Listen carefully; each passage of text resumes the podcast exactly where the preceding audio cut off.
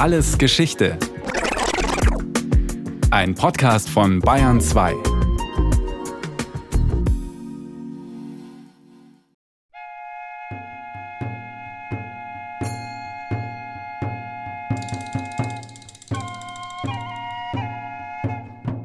Ein ganz normaler Tag im Jahr 233 nach Christus. Marschieren, exerzieren, Waffen reinigen. Alles läuft wie immer ab, hoch über dem Talgrund der Altmühl. Es herrscht die Langeweile des Soldatenalltags in Castra Vetoniana, dem römischen Kohortenkastell Pfünz. Die 380 Infanteristen und 120 Reiter ahnen nicht, dass bald ihre letzte Stunde schlagen wird. Doch plötzlich sind sie da, die alemannischen Kriegerhorden. Wie aus heiterem Himmel tauchen sie auf, stürmen das Kastell, erschlagen die Wachen am südlichen Torturm und stecken das Lager in Brand. Es geht ganz schnell. Nicht einmal der römische Gefangene, der in einer Arrestzelle des Kastells angekettet ist, kann noch befreit werden. Er wird ein Opfer der Flammen. 17 Jahrhunderte später werden Archäologen seinen verkohlten Unterschenkelknochen ausgraben, der noch in einem verschließbaren Eisenring feststeckt. An jenem schicksalshaften Tag im dritten Jahrhundert nach Christus durchbrechen die Alemannen den Limes und zerstören das elf Kilometer weiter südlich gelegene Kastell Pfünz vollständig. Es wird nie wieder aufgebaut werden. Seine Konturen aber sind bis heute im Boden erkennbar. Die beiden Gräben auf der westlichen Seite des Kastells gut erhalten. Das Nordtor, die Mauern und der Eckturm sind rekonstruiert und stehen da wie Kulissen in einem Sandalenfilm. Mit etwas Fantasie kann man sich leicht vorstellen, wie hier auf der Anhöhe über dem Altmühltal einst römische Soldaten zwischen Lazarett, Kommandantur und Reiterunterkünften hin und her marschierten. Christoph Würflein, der Geschäftsführer des Tourismusverbandes Naturpark Altmühltal, führt uns über das Gelände des ehemaligen Militärlagers. Dieses Kastell ist eines von vielen Kastellen entlang des bayerischen Limes, das also im Hinterland, der Limes läuft einige Kilometer weiter nördlich, zur Sicherung dieser Grenzlinie gedient hat. Hier saßen also die Legionäre, die dann auch die Besatzung der Limestürme oder dieser Kleinkastelle, die dann unmittelbar hinter dem Limesverlauf waren, gebildet haben. Die hatten hier so einen Hauptstützpunkt. Vetonianer, wie die Römer Pfünz nannten, war nur ein kleines Element in der gigantisch langen Kette von Kastellen zwischen Schottland und der Sahara. Einer Kette, die sich über 5000 Kilometer um das römische Imperium herumspannte und zu jenem militärischen Grenzsicherungssystem gehörte, das unter dem Namen Limes einst die Ränder des Riesenreiches schützte. Mancherorts mit Hilfe von Flüssen, anderswo mit steinernen Mauern oder Palisaden aus Holz – gelegentlich auch nur durch Kastelle, die locker miteinander verbunden waren, je nach Gelände, nach Ressourcen und in unterschiedlichen Bauphasen verschiedener Epochen. Denn der Limes existierte mehr als 500 Jahre lang, als mehr oder minder durchgängige Grenze. Das lateinische Wort limes steht aber nicht nur für Schneise oder Grenze, sondern leitet sich ursprünglich auch vom lateinischen limen ab was so viel wie Türschwelle bedeutet. Nichts Abweisendes also, eher im Gegenteil.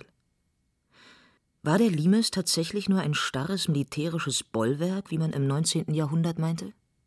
Oder war er eher flexibel und durchlässig? Die Frage nach seiner Funktion wird von Archäologen und Historikern seit 200 Jahren heftig diskutiert, sagt Salvatore Ortisi, Professor für provinzialrömische Archäologie an der Ludwig-Maximilians-Universität München. Jede Generation hat ihre eigene Deutung. Der Limes ist immer auch ein Spiegel des Zeitgeistes. Und wie sieht ihn die Wissenschaft heutzutage? Mehr als eine Art Schleuse, sagt Archäologe Ortisi. Das ist wohl die Hauptaufgabe des Limes, den Durchgangsverkehr zu kontrollieren, natürlich das Gebiet auch zu markieren, das Römische Reich nach außen abzugrenzen. Aber das ist eine durchlässige Geschichte. Also einerseits kommen Leute von außen in die Provinzen, um dort Handel zu treiben oder sich als Söldner anwerben zu lassen zum Beispiel. Und auf der anderen Seite erhebt Rom aber durchaus auch den Anspruch, jenseits des Limes präsent zu sein. Also auch da werden Patrouillen und kleinere und größere Armeen immer mal wieder im Vorfeld des Limes aktiv. Eine bevölkerungs- und wirtschaftspolitische Steuerungs- und Kontrolllinie. Durchlässig und flexibel in beide Richtungen. So sehen ihn heute die meisten Forscher. Der Limes war also so etwas wie die atmende Außenhaut des römischen Reichs mit vielen verschiedenen Teilabschnitten rund um Europa. Zum Beispiel dem obergermanisch-rätischen Limes zwischen Donau und Rhein. Auf 550 Kilometern Länge verläuft er durch die heutigen Bundesländer Bayern, Baden-Württemberg, Hessen und Rheinland-Pfalz. Dieser obergermanisch-rätische Limes aus dem zweiten und dritten Jahrhundert ist das längste Bodendenkmal Deutschlands und seit 2005 auch UNESCO-Weltkulturerbe. Durch Bayern, sagt Salvatore Ortisi, läuft vor allem der rätische Teil des Limes. Das ist, sicher mit einer der spannendsten Abschnitte der römischen Grenze hier im Norden. Wir haben zunächst mal nur einen Postenweg, an dem Patrouillen regelmäßig lang marschiert sind oder geritten im Zweifelsfall. Und so nach und nach wird die Grenze immer stärker befestigt, bis am Ende dann eine Mauer dasteht mit Türmen in regelmäßigen Abständen und einer recht dichten Kastellkette hinter der Mauer. Es ist ein dynamischer Prozess, über Jahrzehnte hinweg. Je besser Rom die Gebiete nördlich der Donau kennenlernt, desto besser kann es den Limes danach ausrichten. Fruchtbare Gegenden wie das Nördlinger Ries werden der römischen Provinz einverleibt. Strategisch günstige Regionen wie die Schwäbische Alb als Grenzregionen festgelegt. Die Kastelle wandern also Schritt für Schritt weiter nach Norden. Und erst nach 150 Jahren erreicht diese römische Ostenkette, diese römische Grenze, den Punkt, an dem sie dann endgültig verharrt. Und in dem Moment, in dem der Grenzverlauf feststeht, dann entwickelt sich an dem Postenweg eine erste Palisade, Wallgrabenanlage. Erstmal sind es Türme, dann Palisade und erst im späteren zweiten Jahrhundert fangen die an, die Palisade durch die Mauer zu ersetzen. Die Idee, einen solchen Limes zu bauen, ist nicht ungewöhnlich in jener Zeit. Für antike Gesellschaften ist es durchaus üblich, das eigene Territorium zu markieren. Schon die griechischen Stadtstaaten stellen an ihren Grenzen kleine Kastelle und Türme auf. Was die Römer im Norden machen, ist also nichts Neues. Neu sind nur die Dimensionen. Der Limesbau beginnt im frühen ersten Jahrhundert nach Christus. Kaiser Augustus verlegt Legionen an die Grenze im Norden, damit sie dort Barbareneinfälle abwehren und Angriffskriege führen können. In den oft dichten Wäldern fehlen größere Siedlungen und Verkehrswege. Und nicht immer sind Flüsse oder Berge vorhanden, die eine natürliche Grenze bilden. Als ersten Schritt will Rom daher die Region bis zur strategisch wichtigen Donau kontrollieren. In einem zweiten Schritt werden diese Gebiete vermessen und Straßentrassen geplant. Zur Kontrolle des Projekts entsteht die erste Form des Limes, Weitere Ausbaustufen folgen. Ein kostspieliges Unternehmen. Der Limes hat nie nur machtpolitische und militärische Funktionen.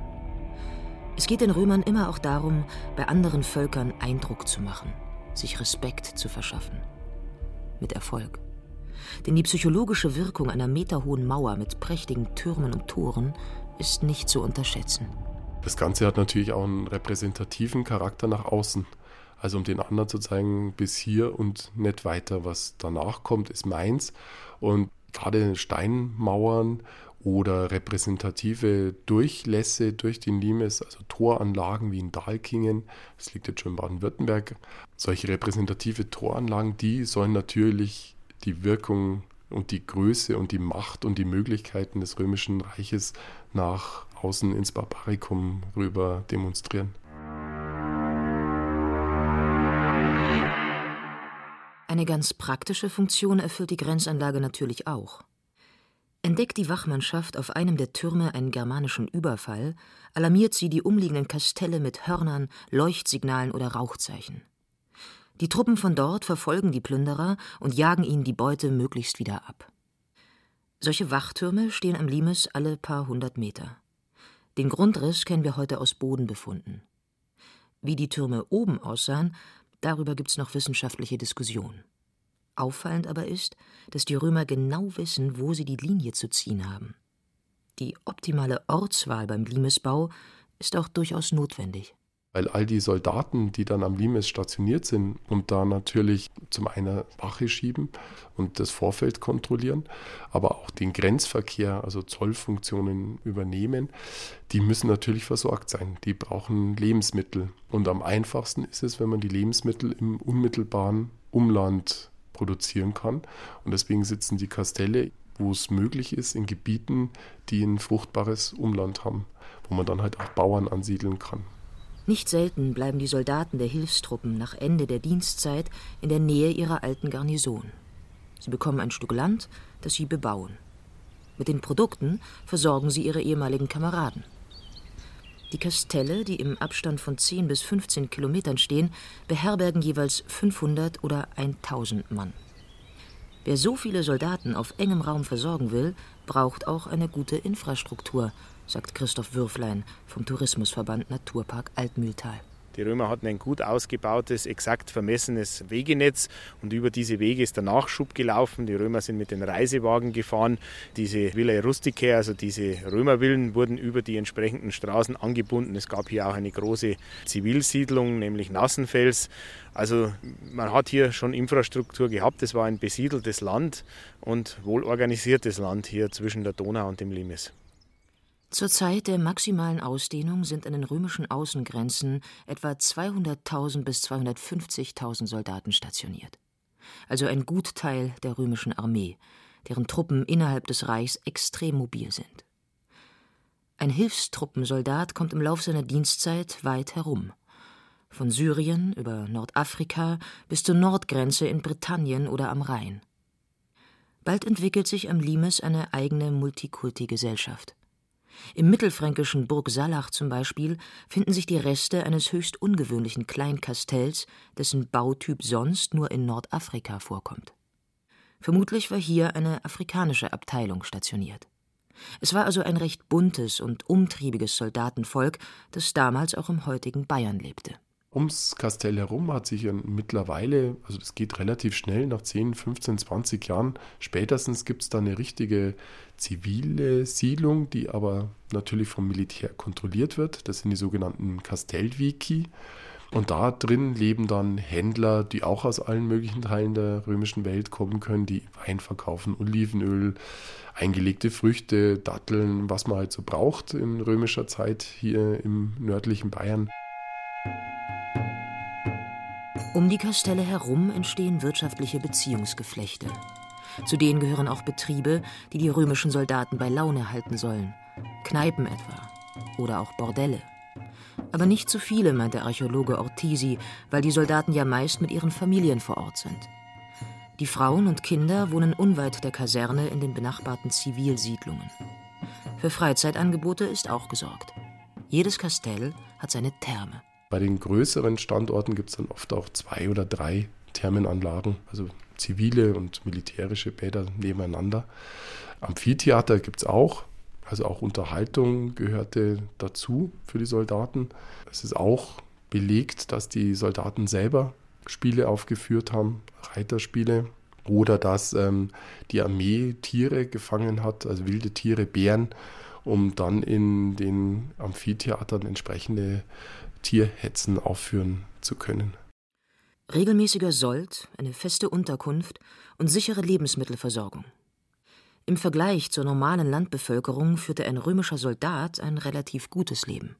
Allerdings kein ganz ungefährliches. Tatsächlich ist ähm, ein Ausflug ins Barbarikum sicherlich immer ein äh, eher unkalkulierbares Abenteuer gewesen. Wir haben auch eine ganze Reihe von Grabsteinen, von Soldatengrabsteinen, auf denen draufsteht, dass sie von den Barbaren umgebracht worden sind. Wir haben eine Reihe von Altären, von Weihealtären, die Soldaten aufgestellt haben, wenn sie heil aus irgendwelchen Feldzügen zurückgekehrt sind. Also da hat der Soldat offenbar vorher das Gelübde abgelegt, wenn ich das überlebe, dann kriegt mein Lieblingsgott, der kriegt dann hier den Stein aufgestellt. So wissen wir, dass es durchaus ein Risikoberuf war. Roms großes Trauma war die Varusschlacht im Jahr 9 nach Christus. Drei schlagkräftige Legionen wurden damals im Teutoburger Wald von einem germanischen Heer unter Führung des Cheruskers Arminius aufgerieben. Und auch später drohte immer wieder Gefahr von den Barbaren. Relativ einfach zu verteidigen sind nur die Küstenabschnitte oder Flüsse wie die Donau. Ripa nennen die Römer solche nassen Grenzen, auf denen patrouillierende Flottenabteilungen dafür sorgen, dass keine Barbaren in kleinen Booten illegal einwandern. Andernorts bieten die Bollwerke des Limes Schutz. Durchaus mit Erfolg. Seine abschreckenden Mauer und die vielen Soldaten sorgen am obergermanisch-rätischen Abschnitt mehr als 100 Jahre lang für relative Sicherheit und Stabilität. Bis zum Jahr 180 nach Christus.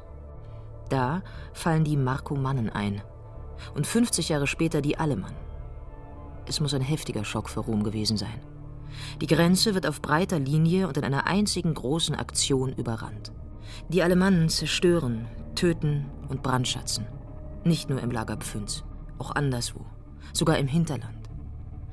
Die archäologischen Befunde machen deutlich, wie grausam damals auch Zivilisten misshandelt wurden. Also Regensburg-Hatting ist ein eindrückliches Beispiel. Da ist die komplette Familie, wahrscheinlich mit Gesinde dieses Bauernhofs, erstmal rituell hingerichtet worden. Dann hat man die Frauen skalpiert und die Leute klein gehackt und in die Brunnen geschmissen. Also das sind so Szenarien, die haben sicherlich für bleibenden Eindruck gesorgt. Solche Berichte erinnern an wilde Indianerüberfälle im 19. Jahrhundert. Mit dem großen Unterschied allerdings, dass die germanischen Stämme der Alemannen und Franken militärisch durchaus gut organisiert sind. Ab dem zweiten Jahrhundert dienen da auch immer mehr Germanen in der römischen Armee. Und die gehen nach ihrer Dienstzeit spätestens, aber manche auch schon früher, wieder zurück in ihre Heimatgebiete. Und die wissen natürlich, wie die römische Armee funktioniert. Die wissen auch im Zweifelsfall, wie die Kastelle ausschauen. Die kennen die Straßen und Wege. Die wissen, wie solche Posten besetzt sind. Also man darf das nicht unterschätzen. Die Germanen wussten im dritten Jahrhundert schon relativ gut über das römische System Bescheid. Rom ist in den Augen der Germanen relativ reich und daher attraktiv. Viele wollen teilhaben am Wohlstand. Und in bestimmten Phasen werden größere Gruppen von ihnen auch aufgenommen und angesiedelt, als Händler oder als Söldner in der römischen Armee. Roms geschickte Außenpolitik spielt die verschiedenen Germanengruppen immer wieder gegeneinander aus. Das Imperium bekämpft die einen, indem es die anderen gezielt mit Geschenken und Handelsprivilegien gefügig macht. Lange Zeit hat das gut funktioniert. Erst Mitte des dritten Jahrhunderts kommt es zum stellenweisen Niedergang des Limes. Rom zieht sich zurück. Was danach geschieht, steht momentan im Zentrum der wissenschaftlichen Diskussion, sagt der Münchner Archäologieprofessor Salvatore Ortisi. Die Alemannen beziehen sich auf Verträge mit irgendwelchen römischen Gegenkaisern aus der Zeit der Krise. Rom sieht das naturgemäß anders. Rein rechtlich gehören die verlorenen Territorien also weiterhin zum Reich. Faktisch ist aber das Gebiet verloren. Und darauf reagiert Rom, indem es im späteren dritten Jahrhundert, also so ab 270, anfängt, neue Grenzen zu definieren und zu befestigen. Und das ist die Iller im Westen und die Donau wird dann im Norden zur Grenze. Das ist aber eine kontinuierliche Entwicklung. Also einen echten Bruch würde ich darin nicht sehen. Das ist kein letztes Aufbäumen, sondern das ist Rücknahme der Grenze auf Linien, die man besser verteidigen, besser kontrollieren kann. Offenbar ist Rom nicht mehr gewillt, hier die alte Grenze zu etablieren. Ich denke schon, dass sie es gekonnt hätten, wenn sie wirklich gewollt hätten, aber offenbar hat sie es nicht rentiert. Roms Außenhaut bleibt also flexibel. Aber die dauernden Grenzkämpfe und Aufstände stellen die Stabilität des Reichs in Frage. Unter Kaiser Diokletian wird daher Anfang des 4. Jahrhunderts das Heer neu organisiert. Mit eigenen Grenztruppen, den Limitanei. Das Prinzip Limes bleibt erhalten und erfährt in konstantinischer Zeit sogar eine erneute Blüte. Doch im Jahr 375 fliehen unter dem Druck einfallender Hunnenhorden die Visigoten über die Donau ins Römische Reich, wo es bald zu Reibereien mit den Römern kommt. Hundert Jahre später geht das Weströmische Reich dann zu Ende. Die Ostgoten als Nachfolger der römischen Kaiser behalten aber den Rechtsanspruch auf die Gebiete am Limes, auch wenn sie ihrem unmittelbaren Zugriff längst entzogen sind. Erst in den folgenden Jahrhunderten, die wir heute als Mittelalter bezeichnen, verliert der Grenzwall seine Bedeutung und verschwindet langsam aus der Erinnerung. Übrig bleiben Ruinen, die auf die mittelalterlichen Menschen unheimlich wirken. Teufelsmauer nennen sie den Limes. Das Bauwerk verfällt ja relativ schnell, kann man annehmen. Das ist so ein Schuttwall letztlich im Gelände. Auch die Kastelle werden relativ bald überwachsen gewesen sein. Und das ist, denke ich mal, für die Neusiedler, die dann kommen, ist es natürlich schon eine eher unheimliche Geschichte, wenn man selber in einer kleinen Fachwerkhütte wohnt und dann zu sehen, diese gewaltigen Steinbauten, das muss natürlich Eindruck gemacht haben und war unheimlich in Zweifelsweise ein Ort, an dem Geister wohnen. Kann man sich gut vorstellen. Erst im 16. Jahrhundert erwacht dann das wissenschaftliche Interesse am Limes. Johannes Aventinus, der Vater der bayerischen Geschichtsschreibung, erkundet schon damals etwa das römische Reiterkastell bei Pförring. Es ist der Beginn einer Forschung, die ihre Hochzeit mit der Reichslimes-Kommission im späten 19. und frühen 20. Jahrhundert erfährt. Zahlreich sind die archäologischen Grabungen damals. Heute wird der einstige Grenzwall als kulturelles Welterbe strikt von der Denkmalpflege geschützt. Gegraben wird nur mehr in Ausnahmefällen. Dafür gibt es jetzt neue technische Methoden, etwa der Geophysik oder der Luftbildarchäologie, die kleinste Erhebungen sichtbar machen.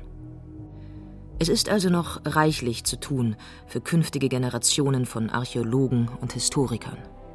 Der Limes bleibt spannend und wird uns wohl noch oft in Staunen versetzen.